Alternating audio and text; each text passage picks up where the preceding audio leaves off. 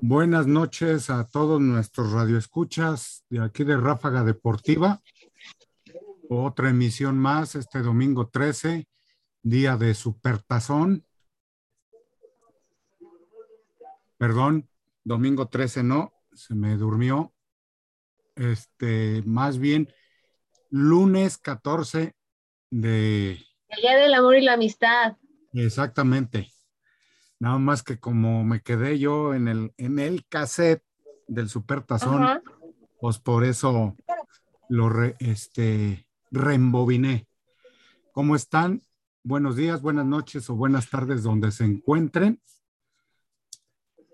Pues aquí tenemos nuestro, eh, nuestro resumen deportivo de este día y presento a Gaby Martínez, que es una de nuestras expertas en fútbol femenil y en otras disciplinas deportivas como el tenis, como también el fútbol femenil europeo y también en el patinaje artístico. Hola a todos, ¿cómo están? Un gusto saludarlos nuevamente y vamos a hablar de todo lo que sucede en el mundo deportivo en esta ráfaga deportiva. Bienvenidos a todos los que nos escuchan en vivo y a los que no pueden o en este momento están haciendo otras cosas, recuerden que nos pueden escuchar en el podcast, en Spotify, y ahí nos encuentran. Busquen Radio Gol y en el programa El Ráfaga Deportiva. Se enteran de todo lo que tiene que ver con el mundo del deporte al momento. Y también tenemos algún, este, un poco de análisis de, por parte de ULI, de NBA, así que quédense y interactúen con nosotros. Pues comenzamos contigo, mi estimada Gaby. Así es, vamos a hablar un poquito de la Liga MX femenil. Y es que eh, se, recuerdan que recientemente habíamos tenido varios cambios en entrenadores, se había visto un poquito también ensombrecida por algunos episodios de violencia hacia las jugadoras por parte del entrenador de América, especialmente contra Rayadas pero parece que esta jornada ya estuvo en calma. Y lo más importante también es que esta semana juega la selección mayor de Mónica Mercara. Pero vámonos por partes. Primero vamos lo que sucedió en la jornada 7 de la Liga MX femenil, que como les digo, normalmente termina el, el lunes, pero debido a que, como les comentaba, hay juego de la selección mexicana, pues ya acabó la jornada 7. Y empezamos con el León que perdió contra el América. América muy bien. La verdad es que América está jugando muy bien. Más allá de lo que ya comentábamos con el entrenador, me parece que el Club América está haciendo una gran temporada. Yo incluso los veo calificando con mucha antelación a la liguilla. Y bueno, goleó a León por marcador de 4-1. Después las Amazonas vencieron a Puebla por marcador de 2-0. Cholos empató con Pachuca este partido que enfrentó a dos seleccionadas que en su momento fueron emblemas de la selección que dirigía Leonardo Cuellar, y es que está René Cuellar en los Cholos y Charlín Corral en el Pachuca. Cabe destacar, siempre hubo esta eh, duda acerca de si René tenía algo que ver con Cuellar, no, para nada. Desde que se le preguntó alguna vez a René en alguna conferencia, dijo, solo coincidimos en el apellido y en que, bueno, él, es en este momento mi entrenador. No tiene nada que ver, algunos hasta decían que era su hija, no es verdad. Y bueno, en ese partido se enfrentaron. El, marcador terminó 1-1. Querétaro venció a Mazatlán por marcador de 2-1. Las rayadas no pierden. Vamos a ver quién es la guapa que le quita el eh, invicto al, a Rayados. Dejen ustedes si empata. O sea, Rayadas no empata, Rayadas gana, gana, gana, gana. Y esta jornada no fue la excepción. Venció 3-1 a Toluca. Y en un partido que me pareció muy interesante, además de que las universitarias estrenaron eh, esta camiseta conmemorativa acerca del Estadio Olímpico Universitario por la pista de Tartán. Pumas empató con Cruz Azul 1-1 pero me parece que Pumas está empezando a levantar. Creo que Karina Báez ya les está encontrando un poquito eh, el estilo a su equipo y va pian pianito, pian pianito. No quisiera decir que ya están en las altas esferas, pero Pumas va poco a poco. Cruz Azul, aún y con toda la vorágine que eh, se dio a conocer a mitad de semana en torno al club, las muchachas salieron y jugaron muy bien, le plantaron cara a las universitarias en su casa y empataron 1-1. Atlas, por su parte, empató con el Atlético de San Luis. Chivas, que también está jugando muy bien, venció a Santos por marcador de 1-0. Y las centellas, que están recién estrenando entrenador, vencieron a Juárez por marcador de 3-2. Y vámonos para ver cómo va la eh, tabla general, en donde Monterrey, como les decía, no pierde. Entonces, eh, es líder, seguido de Guadalajara y América. O sea, yo quiero, yo ya me estoy así, pero no saben, frotando las manos para cuando se venga el Guadalajara América. Ese clásico, ahora sí va a ser un gran clásico y se nos da un gran partido.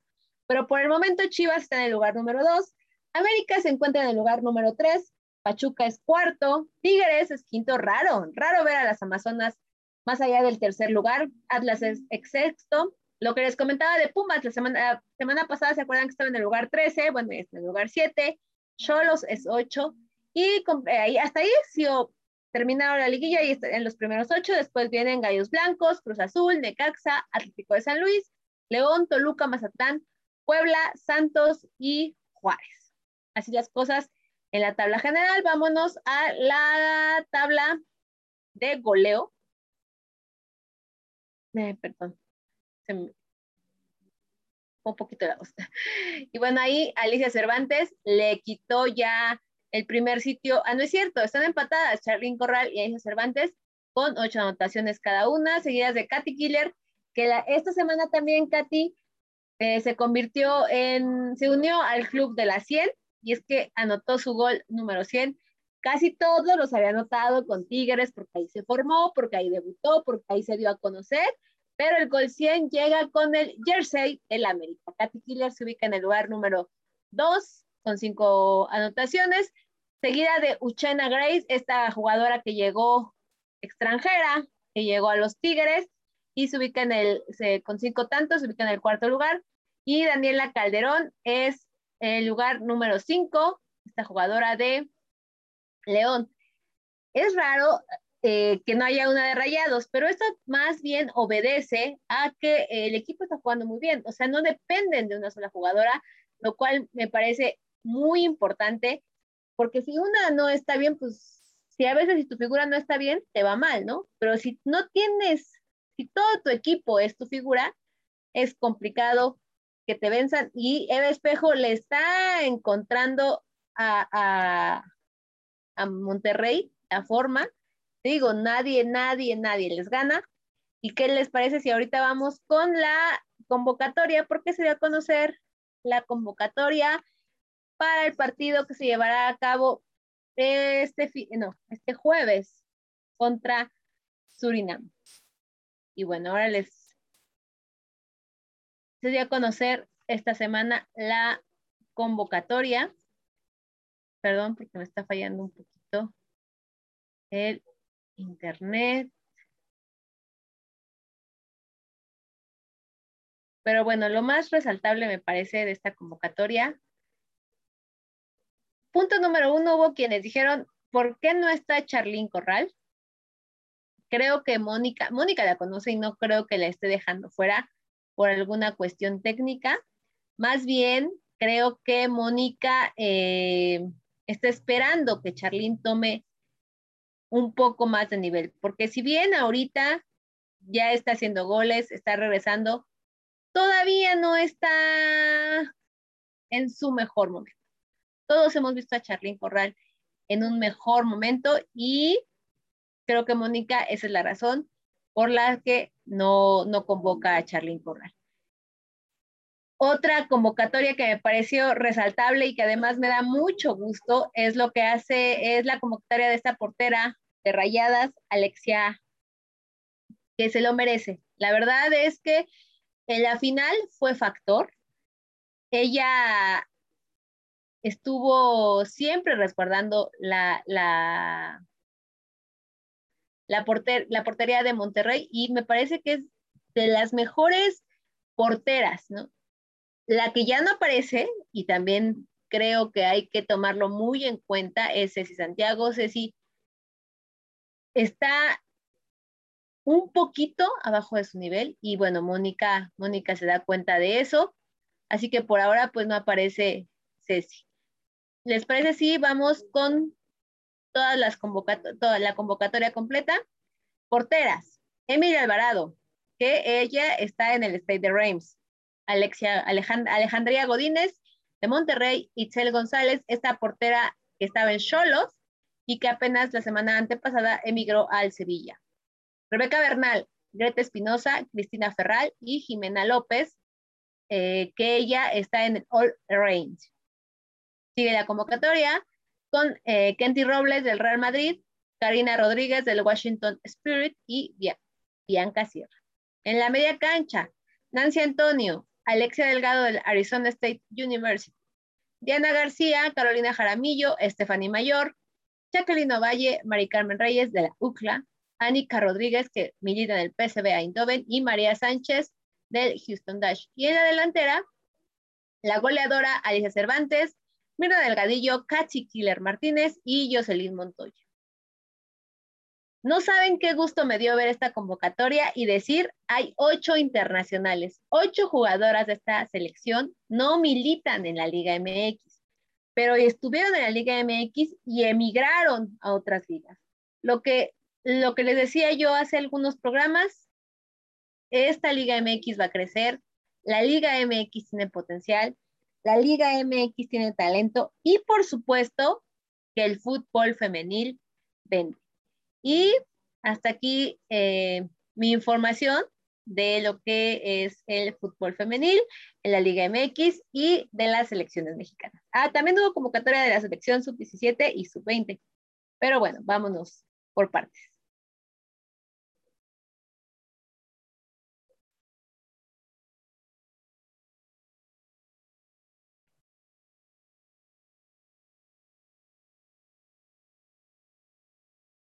Y ahora vamos con Neto, nuestro compañero Neto, que nos tiene una opinión y el análisis del partido entre Chivas y Tigres. Adelante, Neto.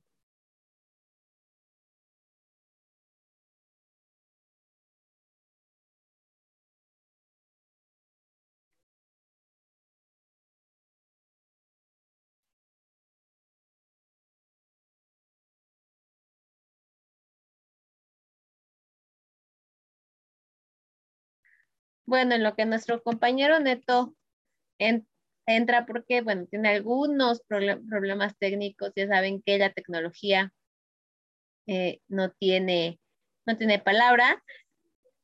Vamos un poquito a ir analizando lo que sucedió en el partido de Tigres y Chivas. Yo personalmente, bueno, sí, Uli. Sí, aquí ando, aquí ando. Ah, ok. le, comentaba que creo que Neto tiene un poquito de eh, problemas, técnicos. Sí, pero bueno, vamos a con el análisis del partido entre Chivas y Tigres. En el papel se me hacía que eh, Tigres era favorito, pero no tan favorito. Yo pensé que iba a terminar en un marcador por una, un gol de diferencia. Pero la verdad creo que eh, Guiñac otra vez está regresando al fútbol que le hemos conocido y metió un golazo, no sé si lo viste Uli, pero metió un golazo. Y bueno, los Tigres de Miguel Herrera van caminando un poquito mejor. Creo que también tiene que ver con que Chivas no puso tanta resistencia. Creo que Chivas nada más 15 eh, eh, minutos del, del primer tiempo jugó bien, jugó incluso, puso en aprietos a, a Tigres pero de ahí en fuera no pasó nada más, ¿no? Creo que Chivas aún tiene mucho que dar, pero la respuesta es cuándo, porque el torneo ya está avanzando, ya se acabó la jornada 5, vamos entrando ya a la jornada 6, y en este momento se, Chivas no está fuera de la liguilla, porque se encuentra en la posición 8. Mm. Pero el siguiente juego es contra León, de visita. Y creo que Chivas debe aprovechar incluso esas pequeñas cosas, ¿no? Como jugar en casa y tratar de sacar ventaja de algunas situaciones que te da jugar en casa, pero ni así, el rebaño no, no anda. Esperemos que, que se recupere porque yo siento que equipos que como América, como Chivas, como Cruz Azul, inclusive Tigres y Monterrey, que, que anden bien en la liga, le hace bien al fútbol mexicano. No sé tú qué opines, Uli. Pues mira, no tuvieron un, buen partido, la verdad, sinceramente. Y la verdad que el gol que... Mande usted. Ya regresó Neto para que nos dé su análisis. Tu opinión. Claro que sí, chicos, una disculpa, ahí andamos con, problemas técnicos aquí con los micrófonos. Pues vámonos tendidos como bandidos, chicos, bonita noche a todos los que nos estén escuchando. Y pues bueno, el partido de Chivas contra Tigres fue de verdad un partidazo. Nos dejó con la boca abierta, nos dejó un grato sabor de boca para el equipo de Miguel Herrera, no así para la gente dentro del equipo de Marcelo Michele Año.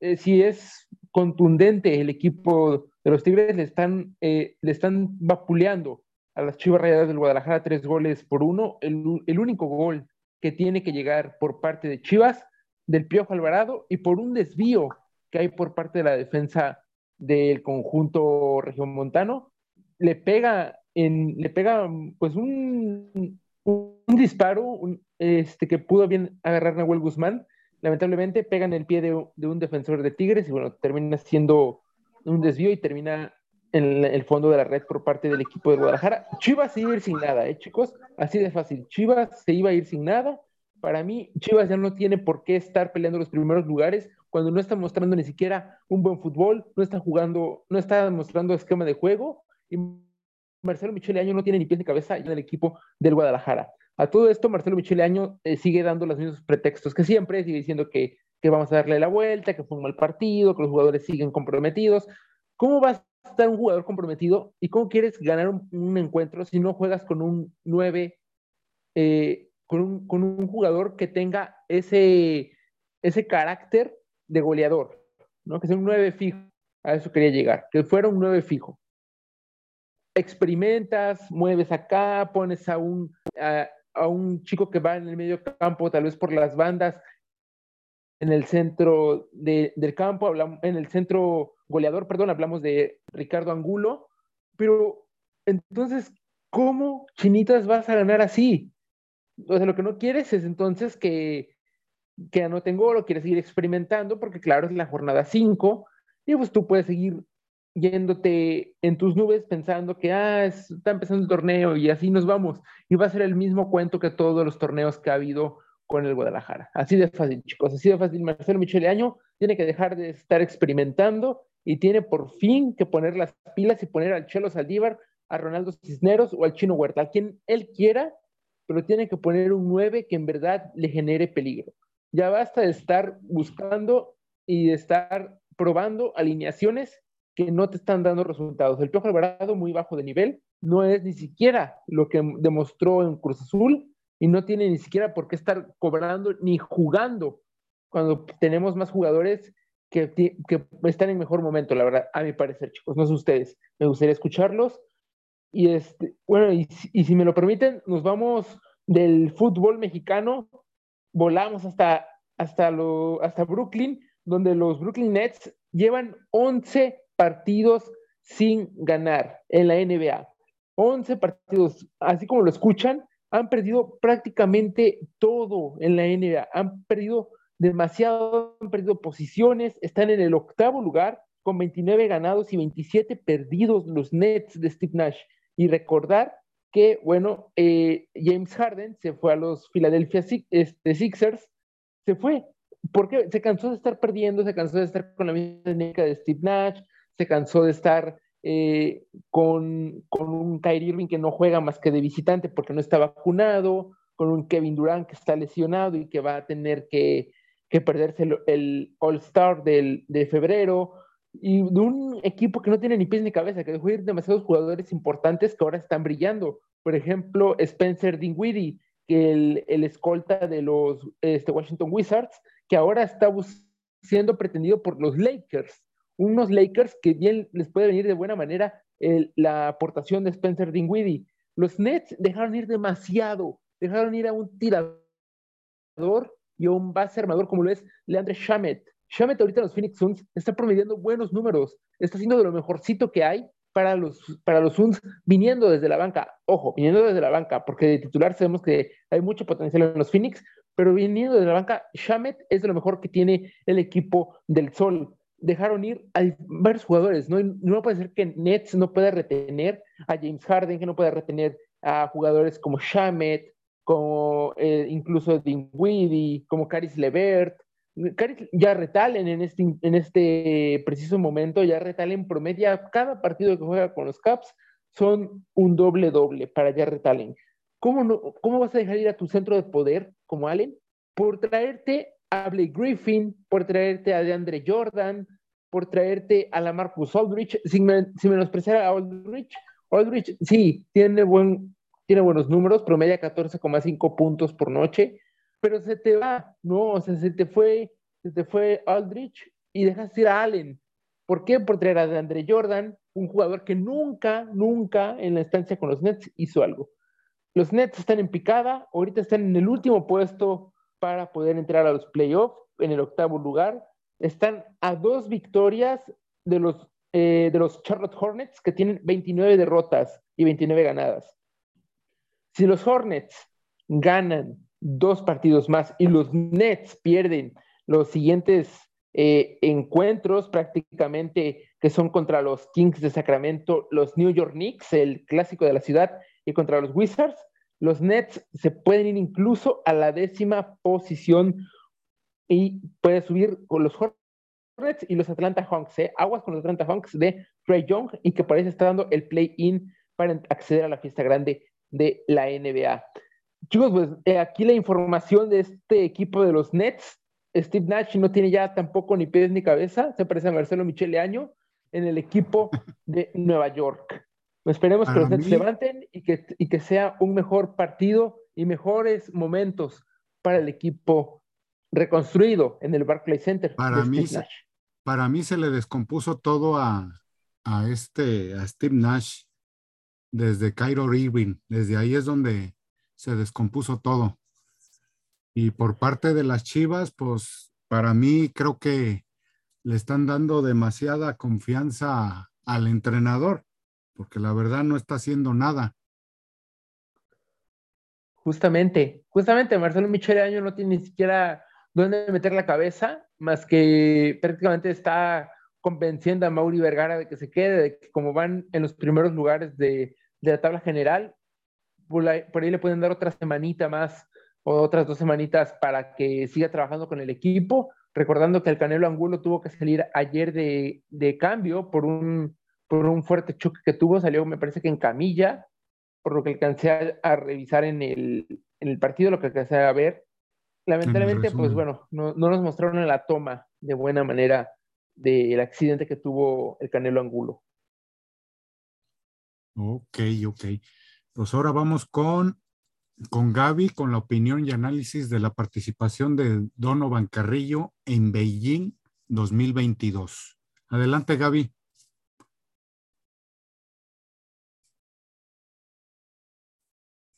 Una disculpa, tenía apagado mi micrófono. Así es. La semana pasada empezaron los Juegos Olímpicos de Invierno que se realizan en Beijing. Eh, en Beijing, China.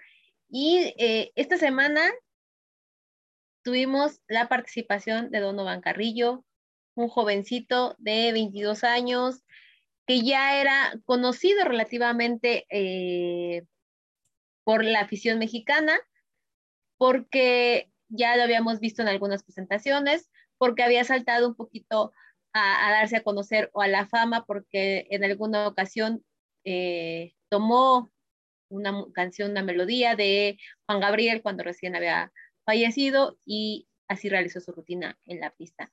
Pero esta semana lo que hizo Carrillo fue hacer historia. Primero tuvo eh, la presentación corta que es obligatoria, que es como en los clavados, los clavados obligatorios. Esta es la presentación corta Y el, el joven de Guadalajara la hizo exquisita. Hizo un, cuadro, un cuádruple que levantó a más de uno y que, que además es uno de los ejercicios, hay que decirlo, más complicados de, de, de realizar. Y se coló a la final para hacer su rutina libre. Pero esto es histórico. Hace, bueno, nada más como para ponerlo en contexto. Hace 30 años no había una participante mexicano en patinaje artístico en unos Juegos Olímpicos. Donovan lo hizo esta vez. Y nunca en la historia de los Juegos Olímpicos de invierno había visto un latinoamericano participando en la final de los Juegos Olímpicos. la, realidad es que no hay suficientes pistas, no hay suficiente difusión y no es un deporte barato. Eh, hay que decirlo, no, no es nada contra nadie, ¿verdad? Pero no es un deporte barato, se le tiene que invertir, eh, no hay donde realizarlo eh, gratuitamente lo regular uno tiene que pagar para entrar a una pista de hielo. Y, con apenas 22 años, este joven terminó su rutina corta y dijo los años se cumplen. Y lo dijo porque él mismo antes había comentado que alguien cuando empezó a patinar le dijo, no patines, este, deporte no tiene futuro en tu país, le dígate a otra cosa. Él se empeñó, buscó los medios, tuvo el apoyo de su familia, tuvo el apoyo de sus entrenadores. Y les digo, la rutina que hizo fue de sueño. Cuando le dan las calificaciones, él salta, se abraza, pero lo, que más me llena a mí como mexicana, y a lo mejor peco de patriota, puede ser que sí, pero él está orgullosísimo de ser mexicano. Hay quienes le han ofrecido que se vaya a entrenar a otro lugar, a otro lugar eh, del mundo, donde haya más oportunidades. Él ha decidido siempre entrenar. De hecho, de Guadalajara se traslada a León para ir a realizar sus entrenamientos.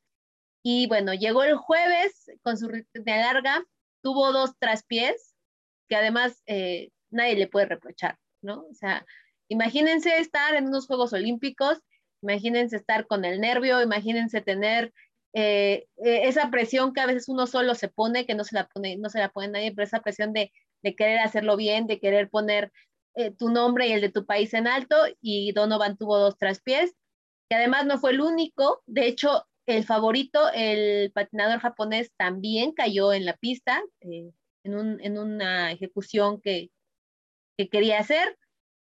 Finalmente termina en el lugar 22, pero es el lugar 22 del mundo. Hoy eh, Donovan, después de esa participación, dijo, esto apenas empieza, no me voy a rendir. Y yo creo que los próximos Juegos Olímpicos vamos a ver a un Donovan Carrillo más maduro y eh, con más eh, sorpresas para bien. La verdad es que a mí personalmente me dejó un, un muy buen sabor de boca. Yo estaba eh, en la tele eh, gritando y sufriendo. Y bueno, ahí termina la participación de este mexicano que ya hizo historia y nada más como algunos datitos para tenerlos por ahí presentes. Ese día, Twitter suele ser una, una red social en la que o te odian o te aman, ¿no? No, no se andan como con, con medias tintas. Ese día todo Twitter estaba con, con Don Omar Carrillo y algunos números de cómo Donovan la rompió en Internet. Eh, se los voy a decir a continuación. Mm. Ay, permítanme, perdón. Aquí está. En YouTube, en YouTube tuvo 266.226 reacciones de me gusta, mil 2.174, no, 2.174 comentarios, 8.743.148 vistas. En TikTok fue reproducido 5.284.300 veces. En Facebook fue, eh, tuvo de reacciones, tuvo 837.474 reacciones. En views 6.774.232 views tuvo en Facebook para que vieran su presentación. En Twitter, me gusta, 20.364 me gusta. Reproducciones, 444.602 eh, reproducciones. Donovan, les digo, nos robó el corazón a todo México. Y en contraparte, hace ocho días, precisamente también, vimos a Camila Valieva hacer historia al hacer un este salto que les comento que es muy complicado, este cuádruple, eh, la patinadora rusa, que en este momento está representando al Comité Olímpico Ruso por todo esto que se persigue al, por dopaje, a los, por lo que se le castigó el COI a Rusia por los casos de dopaje. Bueno, pues después de eso se dio a conocer que ella dio positivo a una sustancia indebida y ahora su participación en la final está en duda porque el TAS, este organismo eh, Tribunal de Arbitraje Deportivo, está realizando una audiencia express para ver si Camila Valieva eh, se presenta en la final. Triste porque, como les digo, eh, había hecho historia, todo el mundo estaba hablando de ella para bien y, viene esto. esto es, ella es una jovencita de 15 años y pues hasta el momento no se sabe en qué va a terminar, porque como les digo, el TAS es el que está en este momento deliberando con una audiencia express y habrá que ver qué determina la Agencia Mundial Antidopaje y el Comité Olímpico Internacional. Se espera que el veredicto se vea anunciado a mediodía del lunes de Beijing, que podría ser como en la madrugada de nosotros. Y eh, eso le daría solo 24 horas a Valieva para programar, para prepararse ya de lleno para la competencia. Habrá, en este caso sí habrá, habrá que esperar. Y bueno, hasta aquí el análisis, mi análisis de los juegos, de estos dos protagonistas en los Juegos de Invierno. Pues gracias Gaby por este completo resumen de los, los Olímpicos de Beijing, los invernales, porque la verdad fue una sorpresa de que pasara Donovan a, las finales y está entre los 22 mejores patinadores. Así es. Y, se espera mucho más de este tapatío, ¿eh? No creo que vaya a quedar así en el lugar 22, va a seguir, yo creo, preparándose para los demás juegos y yo creo que nos va a dar muchas sorpresas a futuro. Sí, esperemos que sí. Te digo, yo ya espero los los siguientes este, juegos. Muy bien, muy bien. Pues ahora vamos a pasar a lo que es a las breves de la NBA, donde los Lakers están otra vez este, en problemas y uno de, las, de los reportes es que posiblemente quieran volver a, regresar o a, o a, contratar a este Dennis Redder, uno de sus bases que tenía después de que se salió Rondo y luego Rondo otra vez se volvió a salir y ahorita no, eh, de los bases casi no, no, no tiene ni pies ni cabeza. En otras noticias, LeBron James pues, eh, llegó a ser el máximo jugador de, pues no de todos los tiempos, porque en, otro rubro todavía ahí está como líder Karina Abdul-Jabbar, y eh, que está, él, eh, LeBron James está en tercera posición, Carmalón está eh, en segundo y Karim en primero.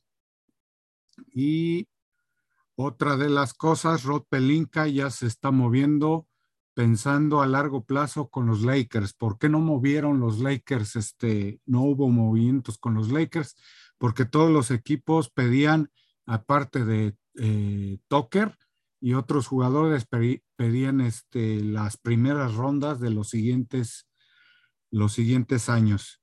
Y pasando lo que es a las breves de la NBA, este, estamos viendo que están emigrando muchos este, coordinadores y también entrenadores de, de, receptores. Uno de ellos es este Wes Welker, se une a los Miami Dolphins para ser el entrenador también de receptores de ese equipo. Y una de las cosas es que también los ya se están preparando también para el draft. y uno de los candidatos que piensa San Francisco capturar en el, en el draft es a Jordan Reid, eh, según el que eh, lanzó un, un, simulador en el draft. Y otro es este, el entrenador de los Raiders, que es de los back, back defensivos de la temporada pasada, Jason Simos, está en el, en el interés de, de los Raiders. Y otra, tras la salida de Tom Brady, pues ahorita el entrenador de los Bucaneros está haciendo esfuerzos y está eh, buscando lo que es a nuevos mariscales. Por ahí se habla de, de, un intercambio, pero ese es un rumor, un intercambio entre Jimmy Garapolo y y este Tom Brady. Algunos dicen que va a terminar con los 49ers porque ese pues, eh, también fue uno de sus equipos favoritos y otros dicen que podría ser este los Broncos. Y pasando lo que es, si es que este, tienen la facilidad, no sé cómo vieron ustedes el supertazón de, de ayer muchos daban como favorito a los carneros, pero estamos viendo que los bengalíes por ahí, pues hay un frijolito en el arroz, donde un, uno de los de, defensivos, pues le jala el casco a este, a uno de los receptores de los carneros. Y para mí es, eh, es algo que pues también va a ser muy, muy criticado por parte de los aficionados a los carneros y a los aficionados a la NFL. No sé qué opinen Gaby y Neto. Yo creo que habrá que esperar, porque ya ves que, todo el mundo, por ejemplo, se dio cuenta cuando Tom Brady y los Patriotas desinflaron los balones, puso en el partido y nadie hizo nada hasta dos días después, ¿no? Y al final no pasó nada, solo les llamaron la atención, les dieron un jalón de orejas y finalmente el Super Bowl se lo quedó a los Patriotas. A mí me gustaría hablar un poco del medio tiempo, el medio tiempo que estuvo rodeado de, apoyo a las comunidades menos favorecidas en Estados Unidos, ¿no? Hablamos de los latinos, de las personas de, raza negra, eh, de los mexicanos que están emigrando a Estados Unidos, y me pareció, no fue tan espectacular como otros, y evidentemente va a haber eh, medio tiempo de Super Bowl mejores y habrá quienes les gustó, habrá quienes no les gustó, habrá quienes ni siquiera conocían a los artistas, es una posibilidad, no todos tenemos que ser eh, conocedores de todo. Personalmente me gustó, me gustó lo que, eh, les digo, esta, este guiño a, todo, a estas, apoyo a estas protestas, el guiño al barrio urbano en Los Ángeles, ¿no? Estas hamburguesas TAMS que están ubicadas justo en donde están las comunidades hispanas, las comunidades latinas. Eh, Eminem arrodillándse, aun cuando la NFL le dijo que no lo podía hacer y cuando incluso se ha sancionado a jugadores porque lo hacen, le advirtieron a Eminem que no lo hiciera y Eminem, como buen eh, rebelde sin causa, se arrodilló antes de su participación. Y bueno, eh, te digo, eso es, es, lo que yo resaltaría del medio tiempo y hasta ahora del Super Bowl ya todos los aficionados tendrán su mejor opinión. Para mí creo que eso fue a raíz de lo de Colin Kaepernick, dándole apoyo a Colin Kaepernick. Exactamente, justamente ese es el apoyo y no, pues, sé si ya lo vieron chicos, en Netflix está el, la miniserie de Colin eh, Black and White, así, se llama Colin en Black and White.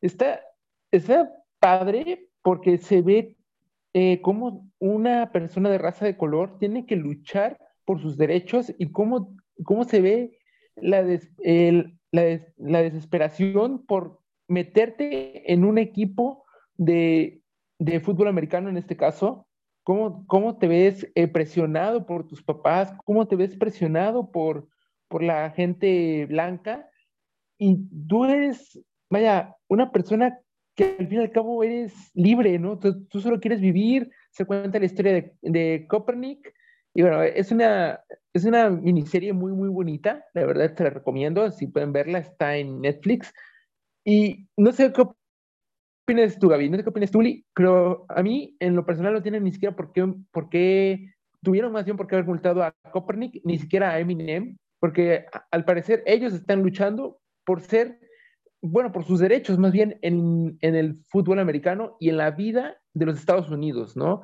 Están luchando por ser alguien, por hacer menos la discriminación que hay hacia la gente de color. Exactamente. Eso estamos hablando ya en cosas de este, siglos pasados que se veía, inclusive nunca se había visto un anglosajón este, darle el respeto, y me estoy refiriendo a Eminem porque es un anglosajón, a una a lo que es la raza de color. Claro, y fíjate que todo esto sucede a raíz de, la, del sentido del fallecimiento que pasó una persona de color allá en Estados Unidos y que la NBA, en la burbuja que hubo en Disney, eh, usaron una frase, una frase mítica, Black Matters. Entonces, de ahí es cuando Copernic es cuando se hinca, ¿no? Y todo, toda la NBA se hinca, toda la NBA él pone en, pretexto todo, bueno, no pretexto, sino en contexto más bien, pone en contexto todo, y no puedo creer que la NFL, siendo una liga de las más poderosas en el mundo, pueda sentenciar a, un jugador por defender sus derechos como gente de color. Entonces es una verdadera estupidez lo que está haciendo la NFL en prohibir que se hinquen cuando la NBA, que tiene también a uno de los mejores jugadores en la historia de todos los deportes y el más millonario, está apoyando a esta causa de la gente de color. O sea, se me hace una verdadera tontería lo que está haciendo la NFL. La NFL está, está ya también trabajando mucho en la inclusión y creo que lo están haciendo mm, medianamente bien. Y, lo que mencionas, Neto, viene más de fondo porque la mayoría de los dueños, hay que hacer un, un poquito de historia, la mayoría de los dueños son, eh, bueno, apoyaban en su momento a Donald Trump, ¿no? Incluido, el incluido, incluido eh, este eh, Robert Kraft, creo que se llama el de los Patriotas. Que sí, Robert Kraft. Él es casi, casi uña y mugre con Donald Trump. Y entonces estos, Donald Trump hay que también hablar eh, claro, ¿no? Eh, es, no, no, no, no es que sea este mandamás que no quiera las razas eh, negras, sino, pero sí tiene todavía este chip un poco de la supremacía blanca, ¿no? Y cuando llegó... Él es, emigrante alemán. Ajá, exacto. Y cuando, cuando él llegó a ser presidente de los Estados Unidos, también se, que, se, se habló de que él ejercía un poder o quería ejercer un poder tipo eh, del rey, ¿no? O sea, como de yo aquí hago, yo deshago. No lo pudo hacer en todos los rubros, pero en la, en la NFL eso era lo que pasaba. Él eh, cuenta con mucho apoyo de los dueños, en ese entonces de los dueños de Robert Kraft, especialmente digo de los Patriotas. Y entonces, los dueños fueron los que le dijeron a Roger Godel, al comisionado, a ver, a ver, a ver, cálmate porque no podemos hacer esto porque nuestro amiguito Donald Trump se siente ofendido. No creo que haya sido con esas palabras, pero un poco es como para darle al público eh, eh, eh, un panorama de lo que sucedió, ¿no? Entonces, pues el comisionado dijo, no, pues saben qué, pues vamos a tener que este, hacer algo. También un poco en, Donald Trump lo hacía en venganza de los demócratas que representan, en este caso, Barack Obama, ¿no? que cuando Barack Obama estuvo en el, eh, fue presidente de los Estados Unidos, pues trató de darle mucha voz a estas minorías. Al final se va Donald Trump, en mi opinión, porque no soy ni politóloga ni soy eh, experta en, en política eh, exterior, ni mucho menos. Creo que en mi opinión Donald Trump se va un poco por la puerta de atrás y NFL tiene que doblar las manos y decir, ah, ahora vamos a ser inclusivos, ¿no? Pero la prueba está, la prueba está en lo que, que, no son tan inclusivos, lo que acaba de denunciar el coach Flores. Entonces, sí, es, hay mucho esta doble moral y creo que es una doble moral que predomina incluso en muchas eh, empresas y en muchas ligas del mundo, pero la NFL se, se dimensiona un poco más, ¿no? Sí. pues ahora sí vamos a pasar lo que es a la liga de, de streetball de acá de Zapopan, Jalisco y a la liga mexicana de básquetbol profesional femenil que ya estamos a unos días de, de comenzar. Primeramente, vamos a decir lo que fue la, la final de la tabla general en, la jornada 16. El Tusa Team tiene 130 puntos, los Valer 120, los Talent 100, Coras 90, Yuning 90, Zapopan 80, Pantera 50, Guapo 50. Esa es en la categoría libre. En la categoría A, los Chacales son con 110, Warriors 100, Raptor 100, Fobiste 90, Pierce Q 40, Pistain 40, Titanes 40. En la categoría B, Oaxaca 100, Ironman 90, Hirers 90, Lions 80, Angwan 80, Hornets 50, Tastuanes 50 y Ávila Cam 40. Y en las últimas dos categorías, la C, Evolop 140, Costa 100, 7, 10, 90, Vikingo 70, Bucanero 60, Tiburones 60, All Cats 30, Wildcats 10. Y en la, última categoría, en la D, Panther 150, Valdeloco 130, Oldies 90, Kings 80, Sixer 70, Linces 60, Aztecas 30 y Halcones 20. Esto es en la Liga Streetball de los amigos de la UR. Ahora, pasando lo que es a la Liga Nacional de Básquetbol Profesional, tenemos que hicieron otras presentaciones las Lobas con la bienvenida de Norman Vargas con 29 años en posición, juega posición 4 y 5 su trayectoria estuvo con los Real Racks y Lobas. También está esta Akema Richards, de 30 años, su posición es guardia, trayectoria Universidad de Delaware, nacionalidad de donde viene este Tim Duncan, de Islas Vírgenes. Y la otra es Cindy Rubalcaba, con, eh, con 36 años, juega la posición 2 y 3 y su trayectoria pues es con las mismas este, lobas. Y pasando lo que es a nombrar lo que son las conferencias, que son dos. La conferencia nacional está integrada por las lobas, las teporacas de Chihuahua, leñadoras de Durango, atléticas de Monterrey, regias de Santiago, Nuevo León, algodoneras de la comarca, racers de Saltillo, mieleras, pasando también a la otra conferencia que es la nacional, mieleras de Guanajuato, quetzales de Sajoma, barreteras de Zacatecas, mezcaltecas de Nayarit, Phoenix de Monterrey y plebes eh, de Sinaloa y escaramuzas de Jalisco. Esto va a iniciar lo que es el 26 de febrero, para que no se lo, se lo pierdan. Y por mi parte fue todo.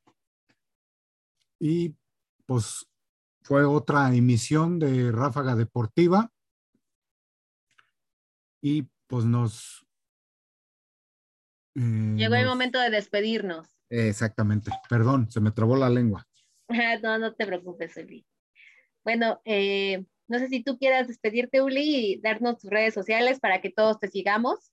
Sí, sí. Pues mis redes sociales en TikTok es Ulises School Racing en TikTok y en Facebook eh, El Mundo Metal Deportivo de Odiseus. Ok. doble S. Ahí sigan todos a Uli para conocer todo lo de la NBA, NFL y de todos los deportes. Neto, ¿nos quieres dar tus redes sociales? Claro que sí, mi Gaby. Muy buenas, muy buenas tardes, días, noches, depende de donde estén escuchando. Muchas gracias por otra emisión más. Y claro que sí, mis redes sociales en TikTok me encuentran como Neto DN26 en Facebook como Deportes Nocturnos para que nos sigan. Adelante, Gaby, tu no, turno. No se olviden de seguir también a Neto, que tiene una información muy, muy importante siempre, análisis de los juegos y toda la información relevante de los deportes. Y bueno, mis redes sociales son Gaby, en Twitter soy Gabas Martínez P, en Instagram soy Gaby-Martínez84 y nada más, eh, hace rato se me olvidó, pero eh, el bar, en la UEFA anunció que el bar ya se va a utilizar en las competencias femeniles, en los octavos que ven de la Champions League y en la Euro Femenil. Bueno, por nuestra parte es todo. Muchas gracias a todos los que nos escuchan. Feliz inicio de semana y nos vemos la próxima. Gracias.